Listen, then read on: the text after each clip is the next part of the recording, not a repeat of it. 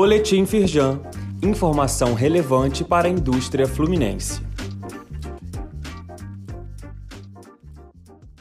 Edição de quarta-feira, 9 de março.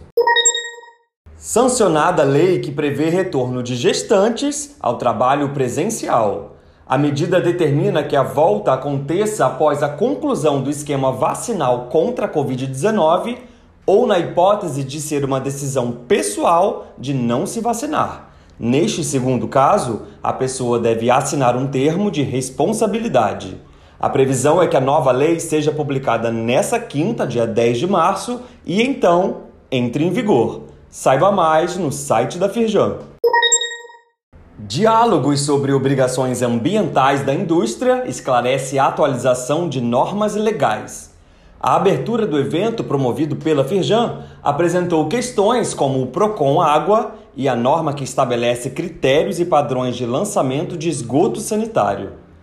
Segundo Isaac Plasta, presidente do Conselho de Meio Ambiente da Firjan, a federação sabe da importância que as empresas dão ao compliance e às estratégias ESG. Leia mais sobre o evento e assista ao painel virtual na íntegra no site da Firjan Confira também o calendário completo das obrigações ambientais de 2022 no link disponível neste boletim. Justiça do Trabalho utiliza sistema online dos Correios para enviar notificações processuais.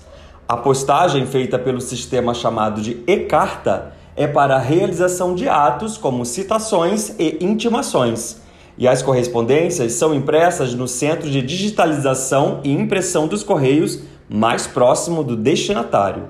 O acompanhamento da tramitação continua no ambiente eletrônico da Justiça, o PJE. Leia mais e acesse a nota técnica da Firjan sobre a questão no site da Firjan.